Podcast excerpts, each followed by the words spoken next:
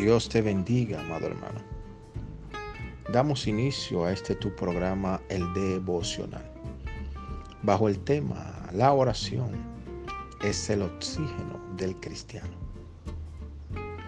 Amados hermanos, todo hombre de Dios que ha triunfado en los caminos del Señor, que ha tenido éxito en la vida cristiana, primero ha desarrollado una vida profunda de oración. El apóstol Pablo escribe a los tesalonicenses en el capítulo 5 y le dice, orad sin cesar, porque él entendió en revelación del Espíritu Santo que la oración mueve la mano de Dios a favor de los suyos. No permitas que tu altar de oración el enemigo lo pueda matar.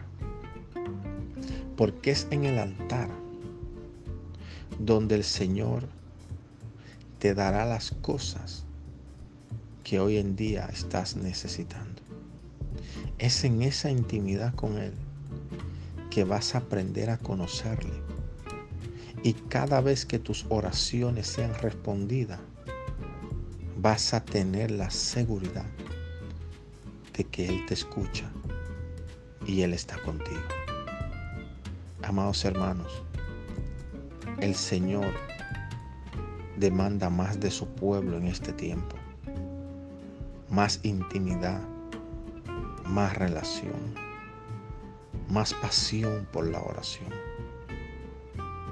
Determínate a darle prioridad al altar de oración y empezarás a ver milagros sobrenaturales en tu vida, en tu familia y en tu entorno. Permíteme orar por ti.